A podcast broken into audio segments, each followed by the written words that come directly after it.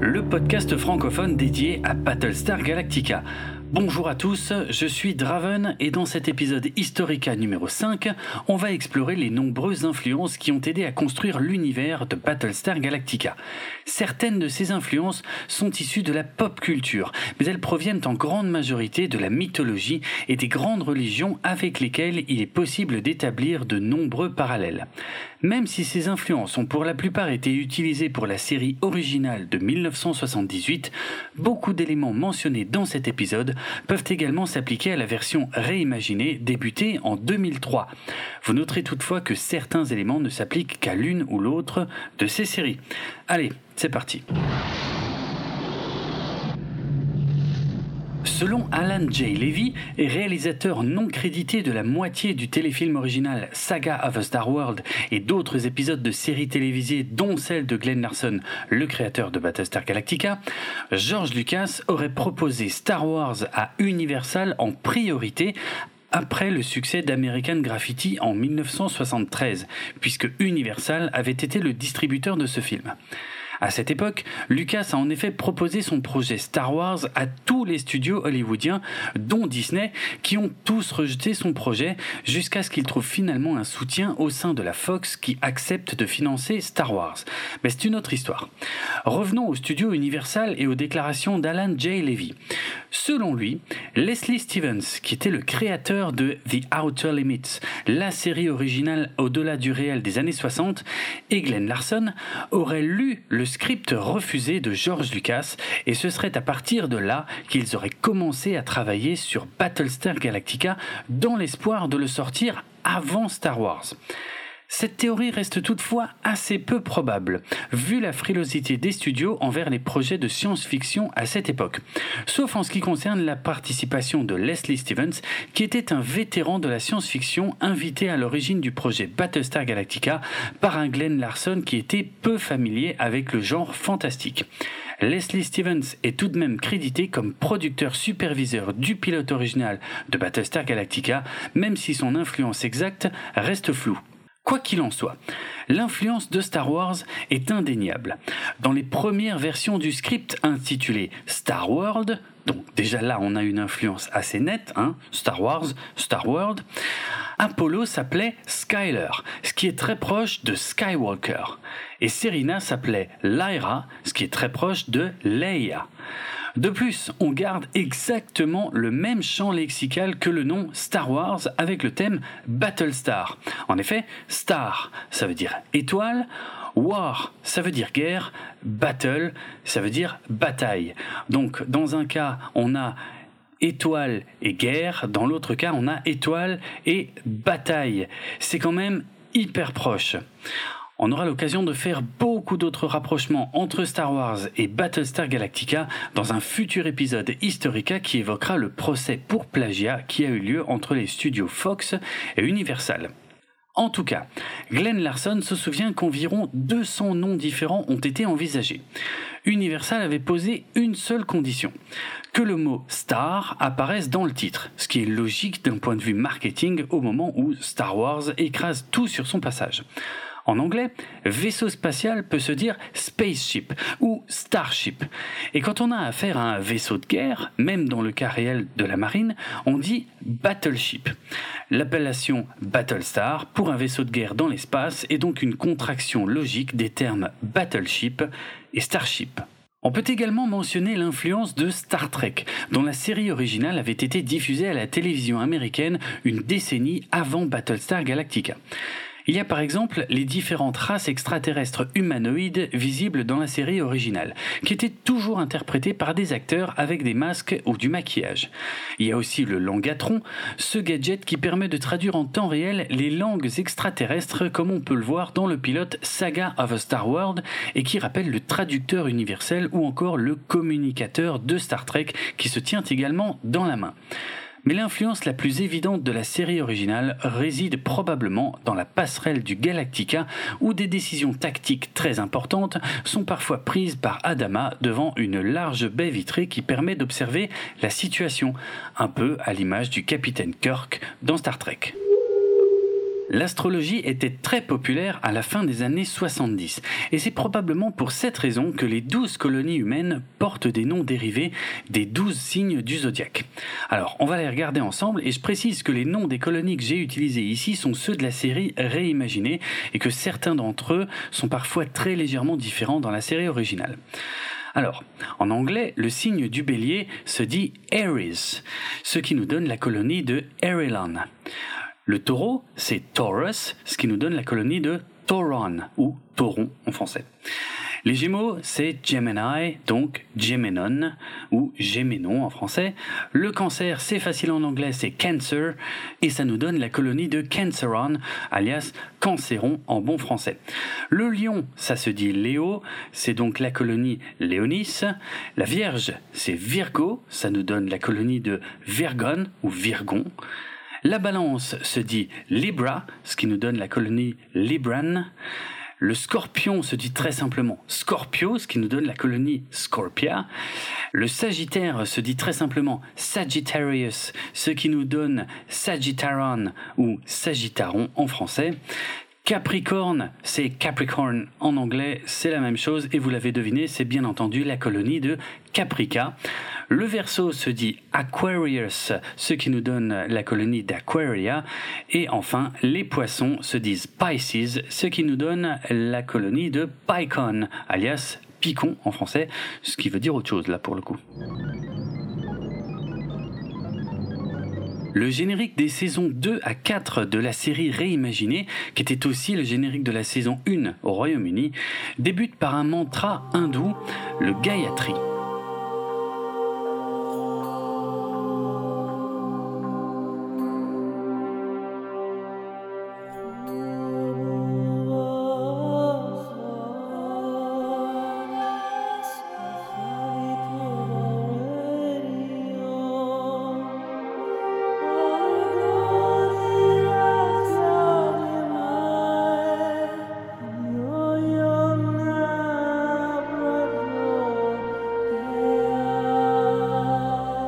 Gayatri provient du Rig Veda.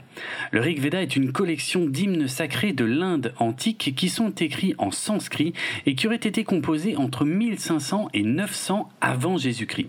C'est l'un des principaux textes canoniques de l'hindouisme et le Gayatri est considéré comme le mantra le plus connu et le plus sacré qui soit tiré des Védas. C'est une sorte de prière adressée au soleil qu'on peut par exemple réciter au lever ou au coucher du soleil et qui peut être interprétée de nombreuses manières avec des significations multiples. Celle qu'on pourrait retenir dans le cas de Battlestar Galactica est celle qui parle du fait d'être guidé par une divinité qui nous aide à choisir le bon chemin. Je ne vais pas massacrer cette belle langue en tentant de vous réciter les paroles originales du Gayatri, mais en voici a priori une traduction littérale. Homme, cieux, terre et eau, que l'excellent soleil, brillant, divin et pieux, nous aide à méditer sur nos intellects galopants. Voilà. Si vous voulez approfondir le sujet du mantra Gayatri, il existe des livres, mais aussi beaucoup d'articles sur Internet qui vous éclaireront sur le sujet on peut trouver un autre lien avec l'hindouisme dans la série réimaginée. On y apprend que les Silons ne meurent jamais vraiment puisque leur conscience est téléchargée dans un nouveau corps à chaque fois que leur corps précédent cesse de fonctionner. C'est très proche du concept de la réincarnation qui est commun à de très nombreuses religions et tout particulièrement de l'idée de la transmigration des âmes que l'on trouve une nouvelle fois au sein du Rig Veda. Dernier lien avec l'hindouisme, l'écusson que portent les pilotes de Viper sur leur épaule droite, mais cette fois dans la série originale de 1978. Cet écusson réunit de nombreux petits triangles au sein d'un cercle. Ça s'appelle le Sri Yantra ou le Sri Chakra, qui est un diagramme mystique utilisé pour la méditation tantrique au sein de certaines branches de l'hindouisme. Il est constitué de 9 triangles qui s'entrecoupent pour former un total de 43 petits triangles qui représentent, je vous le donne en mille, le cosmos tout entier. Le contexte religieux de la série réimaginée de Battlestar Galactica est un peu plus développé que celui de la série originale. Il y est clairement dit que les coloniaux, c'est-à-dire les humains, sont polythéistes, et si on compile les informations contenues dans la série réimaginée et le spin-off Caprica, il est possible d'identifier 11 divinités qui sont mentionnées à un moment ou à un autre. Ces 11 divinités sont Zeus, Apollon, Aphrodite, Arès, Artémis, Asclépios, Athéna, Aurore, Hécate, Héra et Poséidon. On est donc très proche de la liste des douze principales divinités de la mythologie grecque, puisque si on enlève Asclépios, Aurore et Hécate, et qu'on les remplace par Déméter, Hermès, Héphaïstos et Dionysos, on obtient bien la liste traditionnelle des douze divinités qui composent le panthéon de la mythologie grecque. De nombreux éléments sont effectivement issus de la mythologie principalement grecque. Par exemple, une influence probable de Battlestar Galactica est l'Énéide, qui est une épopée en douze chants. Retenez bien le chiffre 12 parce qu'il va beaucoup revenir. Donc l'Énéide est une épopée en douze chants écrite par Virgile entre moins 29 et moins 19 avant Jésus-Christ. L'Énéide est inspirée de l'Iliade et de l'Odyssée et elle raconte le trajet du Troyen aîné et de ses compagnons après la chute de Troie jusqu'à son arrivée dans le Latium, qui est une région d'Italie, pour fonder la nouvelle Troie qui deviendra Rome. La structure est donc à peu près la même. On a un groupe de personnages qui quittent une zone après une grande bataille pour aller refonder une nouvelle civilisation à un autre endroit. Beaucoup de noms de personnages proviennent de personnages mythologiques comme Apollo, qui vient d'Apollon, le dieu grec des arts, du chant, de la musique, de la beauté masculine, de la poésie et de la lumière, Athéna, la déesse de la sagesse, de la stratégie militaire, hein, des artisans, des artistes et des maîtres d'école, ou Cassiopée dans la série originale, Cassiopée c'était la mère d'Andromède et qui avait attisé la colère de Poséidon, ou encore Héra dans la série réimaginée, Héra qui était à la fois la sœur et la femme de Zeus, c'est dégueulasse, ainsi que la protectrice des femmes et la déesse du mariage, gardienne de la fécondité du couple et des femmes en couche. Dans la série réimaginée, il est également question du livre de la pitié. La pitié était l'oracle du temple d'Apollon qui se trouvait dans le sanctuaire de Delphes, au pied du mont Parnasse, dans le centre de la Grèce. En anglais, Delphes se dit Delphi, et Delphi est justement le nom d'une grande ville de Caprica qu'on peut voir dans plusieurs épisodes de la série réimaginée, puisque c'est là que se trouve entre autres le musée des colonies qui abrite la flèche d'Apollon, ainsi que l'ancien appartement de Starbuck. Dans la série originale, il est brièvement question de l'empire delphien, qui était autrefois situé sur la planète Gamoret, et Gamoret est un nom qui ressemble étrangement à celui de la cité de Gomorre dans l'Ancien Testament. Dans la série réimaginée, le vrai nom de Starbuck est Cara Trace, avec un H entre le T et le R. Eh bien, la Thrace, ainsi écrite, est une région de la péninsule balkanique partagée entre la Bulgarie, la Turquie et évidemment la Grèce. Plusieurs anciens rois de la Grèce antique étaient d'ailleurs originaires de la Thrace. Restons un instant sur Caratrace, puisque le nom Starbuck vient d'un personnage du roman Moby Dick écrit par Herman Melville en 1851. Dans le roman, Starbuck est le capitaine en second du capitaine Akab. Il est même le seul à oser parfois s'opposer aux ordres du capitaine Akab, ce qui lui confère un caractère plutôt rebelle. C'est intéressant. Dans ce récit, on peut également croiser le capitaine d'un autre navire qui, tout comme Akab, a été blessé par Moby Dick. Mais contrairement à Akab, il ne cherche pas à se venger du cachalot blanc, ce qui en fait un personnage plutôt modéré et raisonnable. Le nom de cet autre personnage? Il s'agit du capitaine Boomer. Revenons à la mythologie avec un autre personnage de la série réimaginée, Hello, ou plutôt Karl Agathon, Agathon est l'un des fils du roi Priam dans la mythologie grecque. Et il y a également eu un Agathon d'Athènes qui était un poète tragique entre 448 et 400 avant Jésus-Christ. En grec ancien, l'adjectif agathos signifie aimable, gentil, bon, honnête ou encore naïf. Encore une fois, c'est très intéressant. Dans la mythologie grecque, la nourriture des dieux s'appelle l'ambroisie, mais il s'agit de nourriture solide, contrairement à l'ambrosia, qui est un breuvage alcoolisé dans l'univers de Battlestar Galactica. Chez les Grecs, la boisson des dieux s'appelle le nectar. La Rome antique n'est pas en reste. Les Valéries, avec deux i, comme Sharon Valérie, faisait partie de la célèbre grande famille Valeria, dont plusieurs membres sont enterrés sous la basilique Saint-Pierre de Rome. Le chef Galen Tyrol tire probablement son prénom de Claude Galien, médecin grec et grand auteur de l'Antiquité qui exerça à Pergame et à Rome. Son nom original est Claudius Galenus, parfois raccourci en anglais en Galen. Il a influencé le développement de l'anatomie, la physiologie, les pathologies, la pharmacologie, la neurologie ainsi que la philosophie.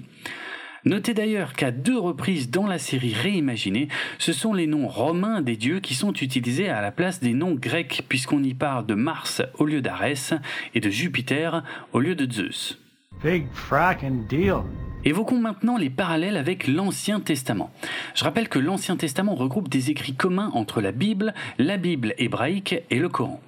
Alors il y a un lien évident avec le livre de l'Exode, tiré de l'Ancien Testament, qui raconte la fuite hors d'Égypte des Hébreux sous la conduite de Moïse à la recherche de la terre promise.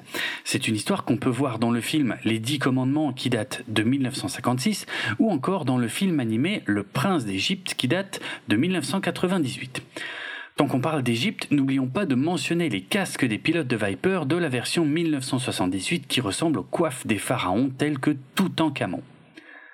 Autre lien avec l'Exode, on retrouve dans le pilote de 1978 un équivalent de la traversée de la mer Rouge avec la traversée du champ de mine de la Nova de Madagon, qui est une scène particulièrement délicate et surtout entièrement teintée de la couleur rouge.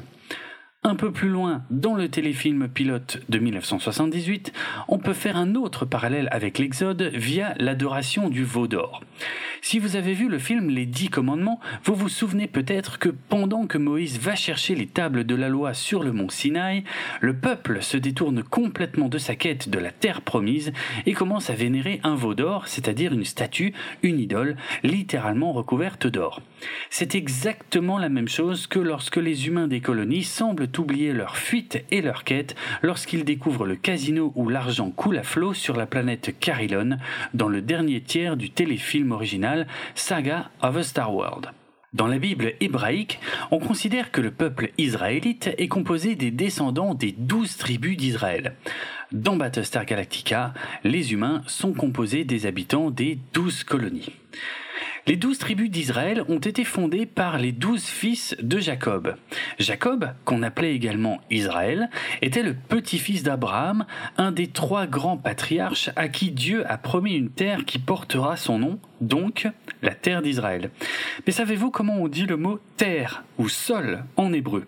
Il s'agit du mot Adama. Oui, Adama veut dire terre ou sol en hébreu. Et n'oublions pas de mentionner également la proximité du nom Adama avec celui d'Adam, le premier homme de la Genèse dans l'Ancien Testament. Puisqu'on parle des rois d'Israël, mentionnons aussi le roi Salomon, dont la compagne était la reine de Saba. La reine de Saba, ça se dit Queen of Sheba en anglais. Sheba, comme le nom du personnage féminin qui arrive à la moitié de la série originale de 1978. Au fait, vous savez comment s'appelait le premier roi d'Israël selon la Bible hébraïque? Il s'appelait Saül, qu'on peut également prononcer Saul, exactement comme le prénom du colonel Tai dans la série réimaginée, dont le nom complet est donc Saul Tai. Il existe un autre Saül ou Saul dans la Bible qui est plus connu par les chrétiens sous le nom de Paul de Tarse ou plus simplement Saint Paul. Bien que ne faisant pas partie des douze apôtres originaux, il est considéré comme l'un des apôtres les plus importants puisqu'il a fait partie des tout premiers à répandre la parole de Jésus au premier siècle lors de ses voyages en Asie mineure et en Europe et selon les actes des apôtres, l'un des premiers disciples ayant accompagné Saint Paul dans ses voyages se nommait Gaius, comme Gaius Baltar. Gaius est la prononciation grecque du prénom romain Caius, et il existe de très nombreux Gaius célèbres dans l'Antiquité mais le plus connu d'entre eux est probablement Jules César, le général, homme politique et écrivain romain, principalement connu pour avoir considérablement agrandi la taille de la République romaine durant son règne. Le nom complet de ce célèbre stratège et tacticien était Gaius Julius Caesar. Et vous savez comment se nomme le sixième mois du calendrier hébraïque? Eh bien c'est Hadar, comme le président Hadar. Difficile également de passer à côté de l'amiral Kane et du Battlestar Pegasus. Comme vous le savez certainement, Pégase était un cheval ailé divin dans la mythologie grecque. Mais en français, la prononciation anglaise Kane nous ferait presque oublier qu'il s'agit d'une référence au personnage de Caïn, issu du livre de la Genèse. Caïn était le fils aîné d'Adam et Ève, et il est surtout connu pour avoir tué son jeune frère Abel, ce qui fait de lui le premier meurtrier de l'humanité. On peut donc dire que le nom de Cain, Cain, a une forte connotation négative et qu'il est associé à la jalousie et au péché. Encore une fois, c'est super intéressant. Encore un parallèle évident avec la Bible. Dans la série originale en VO, les Silons sont parfois qualifiés de démons et le bras droit de Baltar se nomme Lucifer. Un autre, dans l'épisode 7 de la série originale, La patrouille lointaine, Starbuck se retrouve emprisonné sur une planète avec d'autres prisonniers qui sont tous là pour payer les péchés de leurs ancêtres. En VO, ces ancêtres sont appelés les pêcheurs originels, original sinners, ce qui renvoie évidemment au péché originel de Ève au Jardin d'Éden dans l'Ancien Testament. Toujours dans la série originale, dans la seconde partie de l'épisode 5, Les tombes de Kobol, Adama mentionne Éden comme étant la plus grande cité de Kobol et la première qui soit tombée lorsque la planète est devenue inhabitable, ce qui a forcé l'humanité à se disperser dans l'univers sous la forme de douze tribus qui deviendront les douze colonies humaines. On en revient donc aux douze tribus d'Israël qui sont également mentionnées plusieurs fois dans le Nouveau Testament des chrétiens, notamment dans le livre de l'Apocalypse. Dans les évangiles, selon Jean et Luc, Jésus annonce que dans le royaume de Dieu, ceux qui le suivent siégeront sur douze trônes afin de juger les douze tribus d'Israël. Ça rappelle quand même un petit peu le corne des douze. Il y a un autre parallèle très flagrant dans le pilote de la série originale qui n'est pourtant pas toujours relevé. Au début de Saga of a Star World, le Quorum des Douze est réuni autour d'une table pour discuter d'un traité de paix avec les Silons et est trahi par le comte Baltar à l'image de la scène, le fameux dernier repas de Jésus avant son arrestation où il est entouré de ses douze apôtres dont le futur traître Judas. Le parallèle va plus loin puisque les méchants Silons ressemblent beaucoup à des soldats romains avec leurs jupettes et leurs glaives à la hanche. D'ailleurs, est-ce qu'on les appelle pas des centurions, Silons et puisqu'on parle du dernier repas de Jésus, je suis sûr que vous avez déjà entendu parler de la légende du Saint Graal, dont certaines versions affirment qu'il s'agissait de la coupe dans laquelle Jésus avait bu pour la dernière fois. Eh bien, il y a un petit village écossais situé à 11 km au sud d'Édimbourg, dont la chapelle a longtemps été associée aux chevaliers de l'ordre du Temple, autrement dit les Templiers, et dont on a longtemps pensé qu'elle abritait le Graal. Cette théorie a d'ailleurs été reprise dans le roman Da Vinci Code en 2003, ce qui a énormément popularisé cette petite bourgade écossaise du nom de Roslin. Oui, comme Laura Roslin, bien que dans ce cas j'ignore s'il s'agit d'une influence directe ou d'une coïncidence.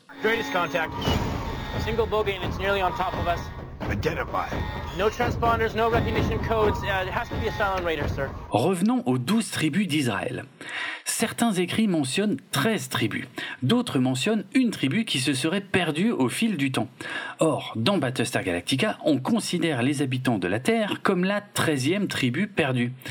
Et justement, plusieurs peuples à travers le monde, donc là je parle du monde réel, notamment en Éthiopie ou en Inde, ont parfois été considérés comme étant des membres de cette fameuse tribu perdue. Mais il y a aussi un mouvement religieux qui se considère comme étant la tribu perdue. Il s'agit de l'Église de Jésus-Christ des saints des derniers jours. Et Glenn Larson, le créateur de Battlestar Galactica, était justement membre de l'Église de Jésus-Christ des Saints des Derniers Jours, qui est plus communément appelée l'Église mormone. L'Église mormone a été créée aux États-Unis en 1830 par Joseph Smith. Elle revendique plus de 16 millions de membres dans le monde et elle est la quatrième plus grande confession chrétienne aux USA où elle est basée à Salt Lake City dans l'État de l'Utah qui est un État dont 62% des habitants se déclarent mormons. Les Mormons, justement, tirent leur nom du livre de Mormon, où Mormon est un prophète. Ils n'utilisent pas le symbole de la croix chrétienne, et le mariage plural y était autorisé jusqu'en 1890. Donc la polygamie était légale, et certains groupuscules dissidents mais non officiellement reconnus la pratiquent encore. À l'international, l'Église de Jésus-Christ des Saints des derniers jours a tendance à être connue pour son passé polygame, mais aussi pour son grand intérêt pour la généalogie. Il existe une très grande bibliothèque généalogique à Salt Lake City et l'organisation Family Search, qui appartient aux Mormons, est la plus grande association généalogique du monde. Attention à ne pas confondre les Mormons, qui sont des gens très modernes, avec une autre communauté religieuse très célèbre, les Amish, qui, eux, ont choisi de se tenir à l'écart du progrès et du monde qui les entoure, et qui vivent aujourd'hui comme au temps de la série La petite maison dans la prairie. Pourquoi je vous raconte tout ça? Parce que les croyances de l'Église mormone possèdent un volet cosmique, normalement accessible uniquement dans les hautes sphères de l'organisation. Et ces croyances ont fortement inspiré Glenn Larson dans l'écriture de Saga of a Star World, le pilote original. Certains téléspectateurs ont même considéré que Battlestar Galactica faisait de la propagande déguisée pour les Mormons et que la série servait à habituer le grand public aux croyances de cette Église afin de faciliter la tâche aux missionnaires chargés de faire du porte-à-porte afin de recruter de nouveaux membres. Mais sans aller jusqu'à valider ces théories conspirationnistes, il est difficile d'ignorer que de nombreux éléments de l'univers de la série viennent directement des croyances des adeptes de l'Église de Jésus-Christ des Saints des derniers jours. En voici quelques exemples. Je vous parlais de l'aspect cosmique de ces croyances.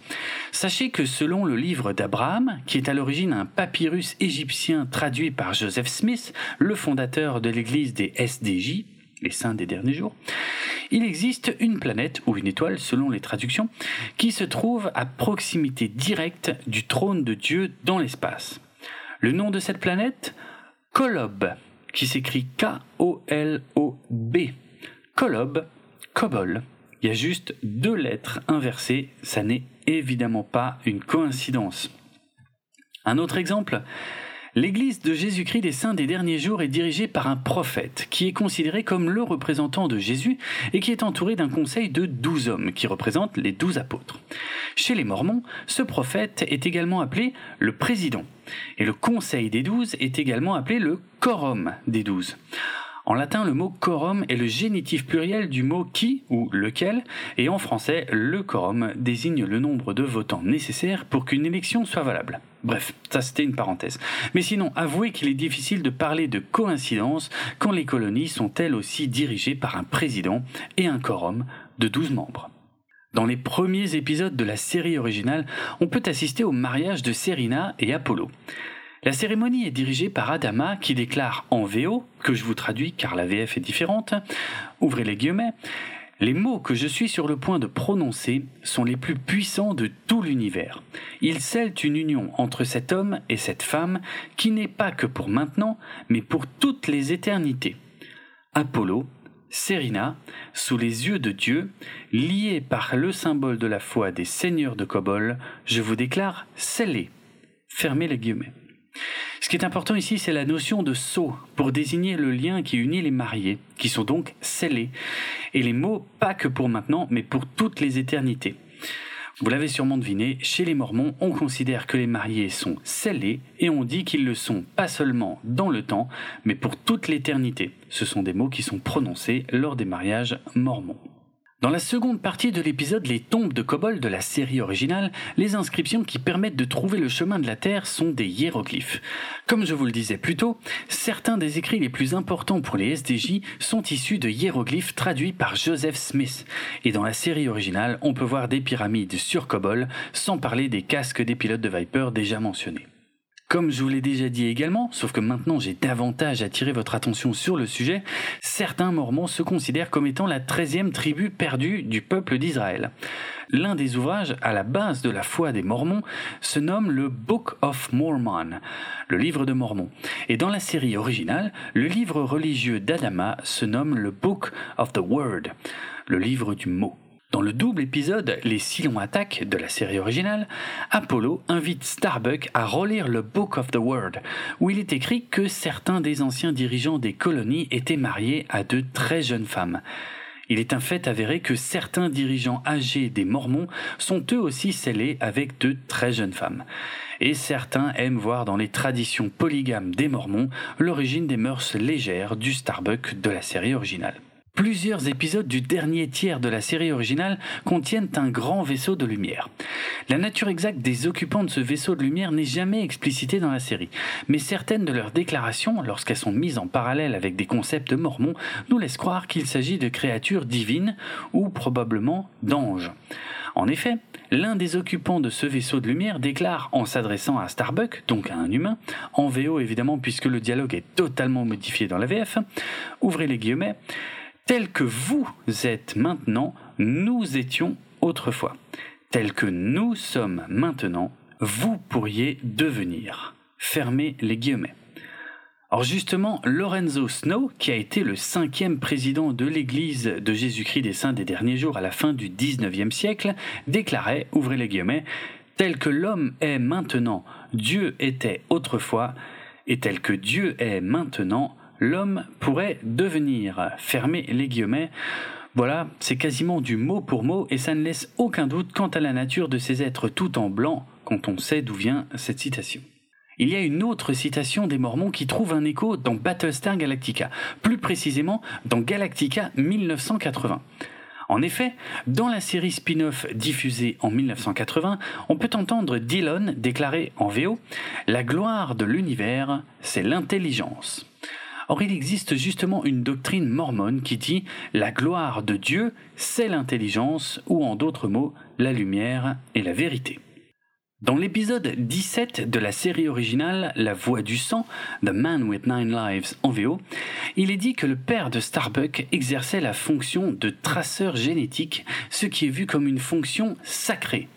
Souvenez-vous, je vous disais plutôt que la généalogie était très importante pour les Mormons. Elle est même une obsession puisque l'Église incite ses membres à trouver leurs ancêtres pour les baptiser post-mortem par procuration.